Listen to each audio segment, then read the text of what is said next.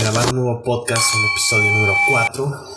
Ya sé que duramos eh, bastante tiempo sin grabar uno, pero bueno, aquí estamos y quiero agradecerles primeramente por habernos escuchado durante todo este año. Eh, fueron tres episodios eh, largos, sí fueron tres episodios largos, pero a pesar de que fueron pocos episodios, les agradezco que nos hayan descargado en las diferentes plataformas. Tuvimos una gran aceptación por parte de ustedes y les quiero agradecer de todo corazón, ¿no? El día de hoy tenemos un episodio que en lo particular me, da mucha emoción, ¿no? Es un episodio eh, de escenas navideñas en el cual vamos a estar platicando de las diferentes escenas navideñas que hay alrededor del mundo.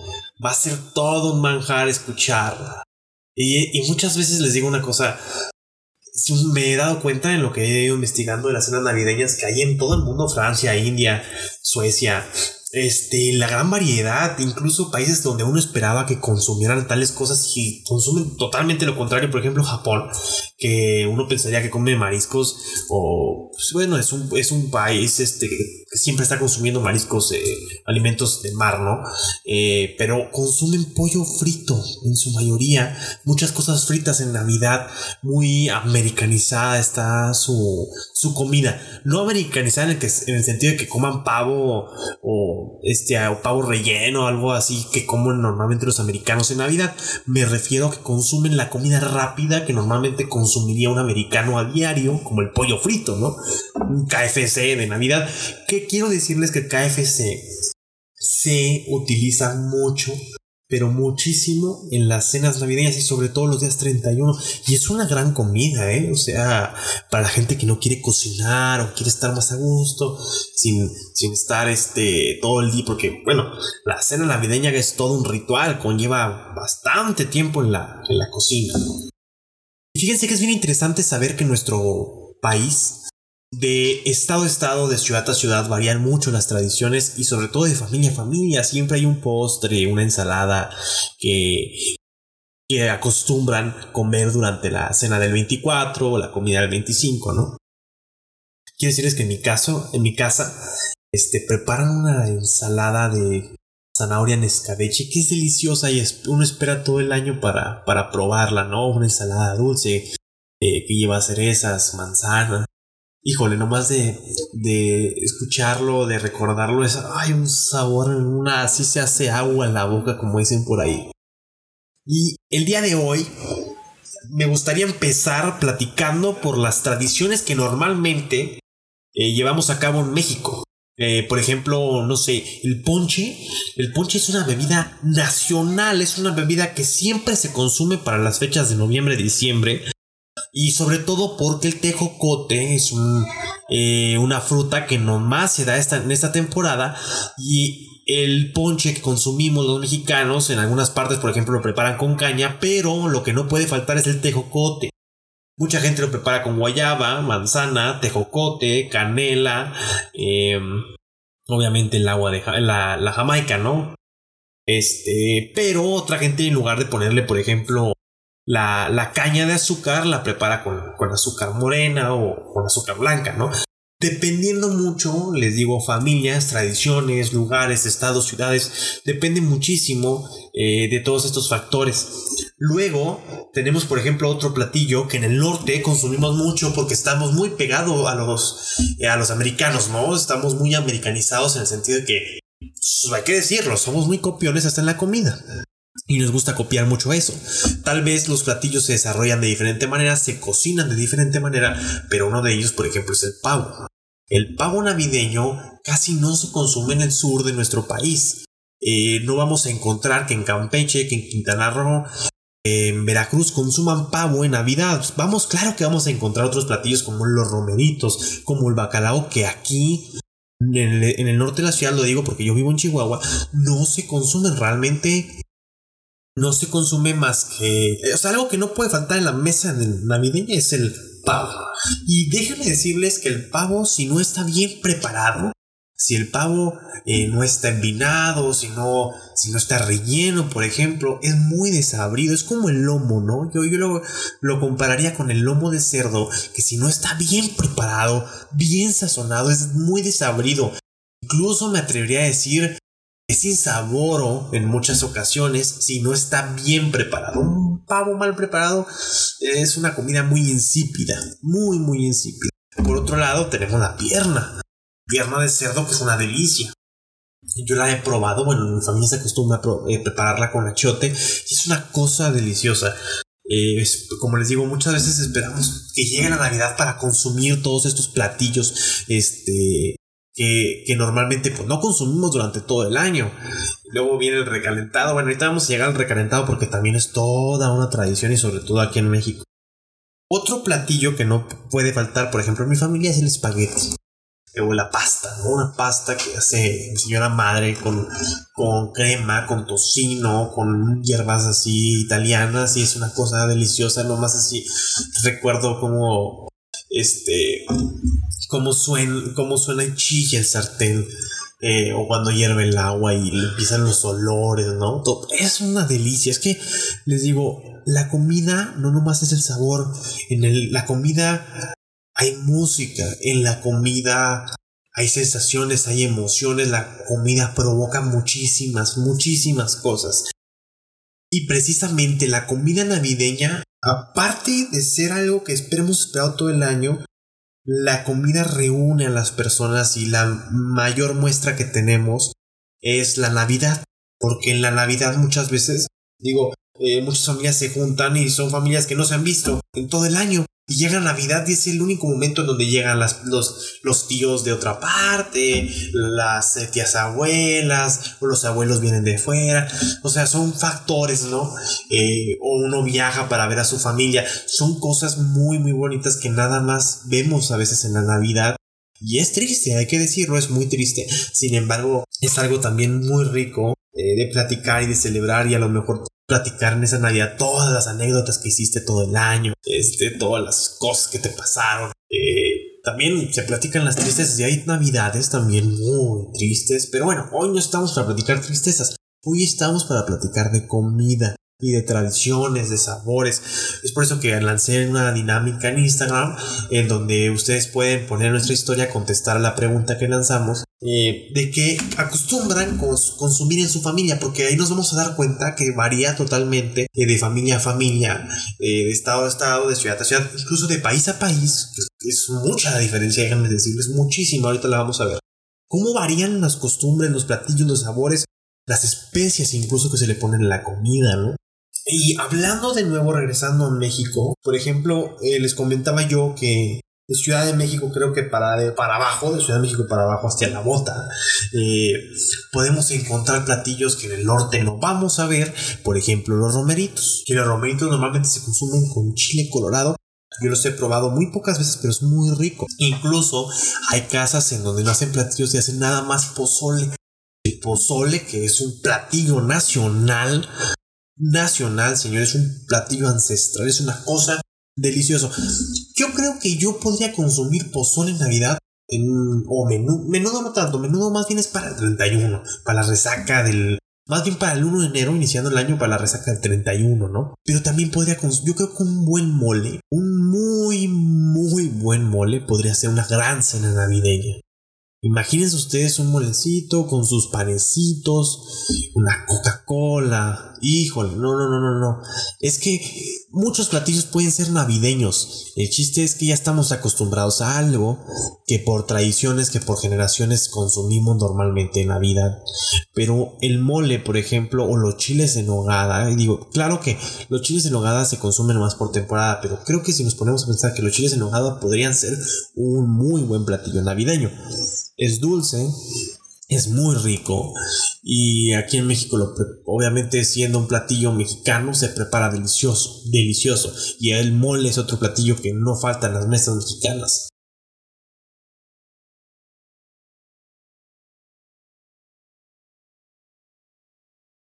Y bueno, ahora sí vamos a lo que les platicamos a hablar de los platillos que se consumen alrededor del mundo para conocer un poquito de las diferencias que vamos a encontrar de sabores y sobre todo eh, cosas que a lo mejor no nos esperábamos. Por ejemplo, me gustaría empezar con Suecia.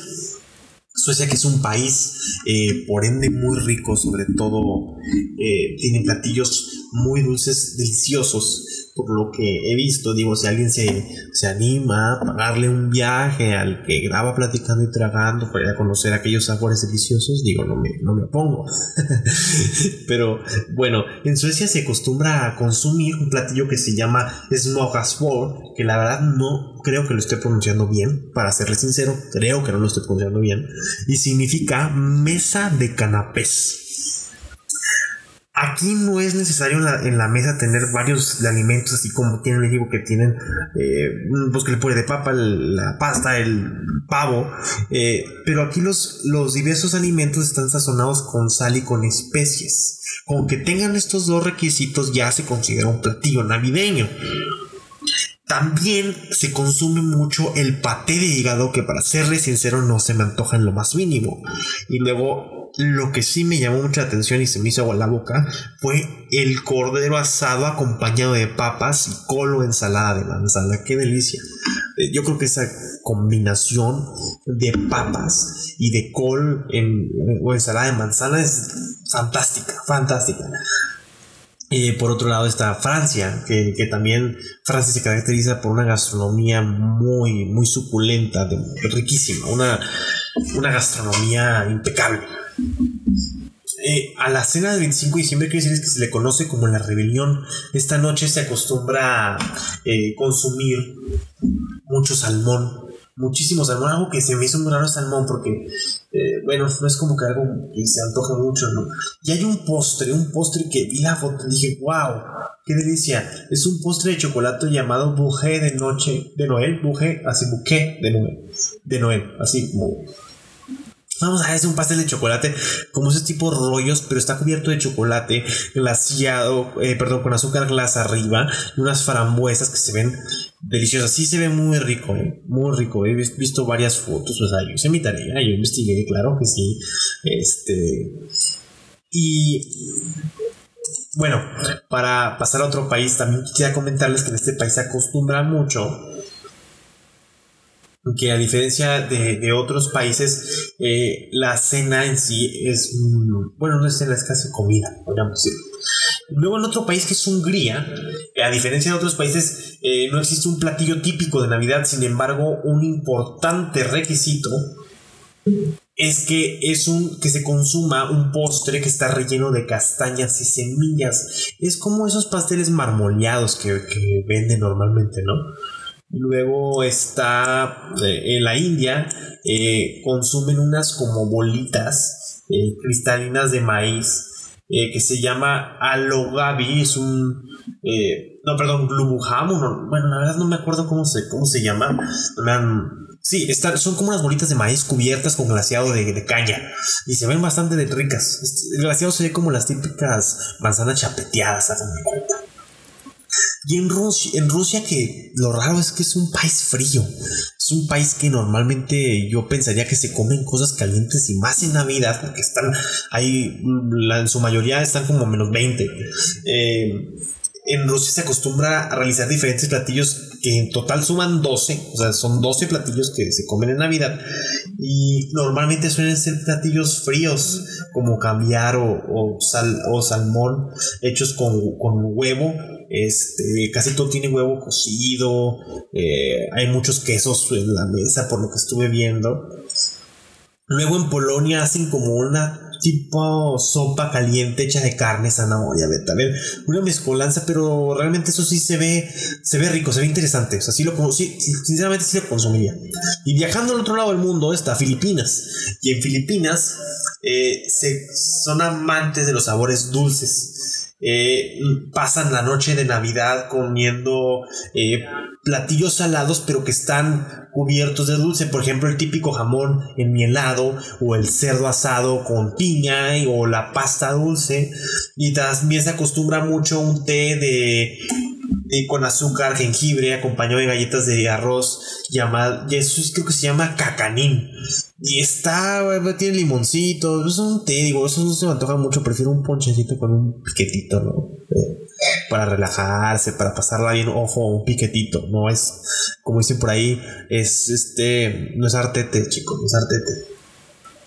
Y en Italia, que bueno, es un país que por ende sabemos que tiene una gastronomía preciosa, riquísima, deliciosa, eh, donde se consume mucha harina. Eh, se consumen siete platos, por lo menos siete platos en la cena de Nochebuena. Y lo que no puede faltar en la mesa, como ya sabemos, es la pasta. No, no, la ciencia cierta no, no hay como una pasta específica que se consuma, que sea el alfredo, la pesto. No, no. No es ni el alfredo ni la pesto. Es una pasta que se consume, eh, cualquier pasta, pero se tiene que consumir pasta el día de Navidad. Siempre consumen pasta ellos, pasta pizza, es su dieta. Y en Alemania sí se come, se come mucho, se acostumbra mucho a comer como cordero, pescado, salchichas. Pues en Alemania se come mucha salchicha. Y la acompañan de papas o frituras. Y en Japón era lo que les decía que se me llamó mucho la atención, que comen eh, pollo frito. Eh, qué raro, ¿no? Pollo frito, champaña y pastel. O sea, muy, muy americanizados nuestros amigos los, japoneses. sí, está, está muy interesante. Y todos estos datos que les digo que investigué, porque es un resumen, ¿no? A fin de cuentas de todo lo que uno puede encontrar en diferentes eh, este, páginas, ¿no? Y ahora pues tenemos, gracias a Dios, el acceso a toda esta información y me metí a varios este, grupos de comida eh, de allá, ¿no? Donde ponen, suben recetas, se les voy a estar compartiendo. Pero, pero algo que llama mucho la atención es que así como hay diversidad de culturas, tradiciones, hay que darnos cuenta también de la diversidad de gastronomía que hay en el mundo.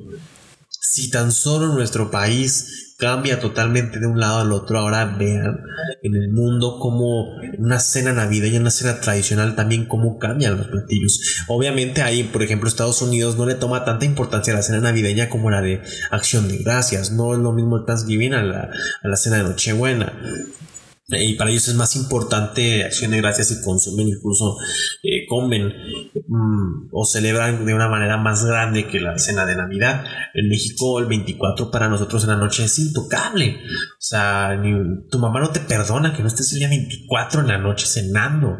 Y nunca falta el comentario de las tías, oye, ¿y la novia? Oye, ¿y cuándo te vas a casar? Y los comentarios incómodos, ¿no? Por ahí veo muchos memes que suben a Twitter que surgen en las cenas de Navidad y así, muy cierto, muy, muy cierto, demasiado. O sea, no falta la tía imprudente, ¿no?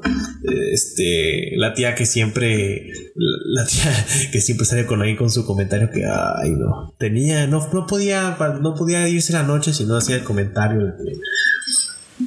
Pero bueno, les digo, son momentos de las cenas que, uno espera, espera todo el año. O aquí en México es peligroso, pero siempre, siempre eh, escuchar las palomas tronar en la noche, los cohetes con los niños jugando. Eh, bueno, ¿qué les puedo decir? Es son momentos que uno no se le olvidan desde niño, cuando esperas el día 25 para levantarte, ir por tu regalo. Yo les quiero contar una experiencia que en mi familia siempre la cuentan yo de niño, como no sé si tenía como 4, 5, 3, 4, 5 años, no sé, no me, no, no me acuerdo muy bien.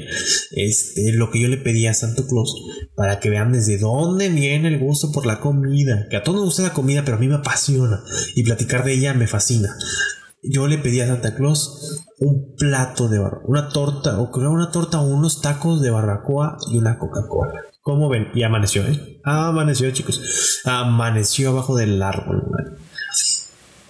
Toda una, toda una delicia la barbacoa aquí de, Chihuahua y alrededor de México encontramos diferentes barbacoas. Pero bueno, ya después tendremos un podcast dedicado a la barbacoa, iremos a comer barbacoa pero no nos podemos despedir de este episodio corto, pero delicioso, rico.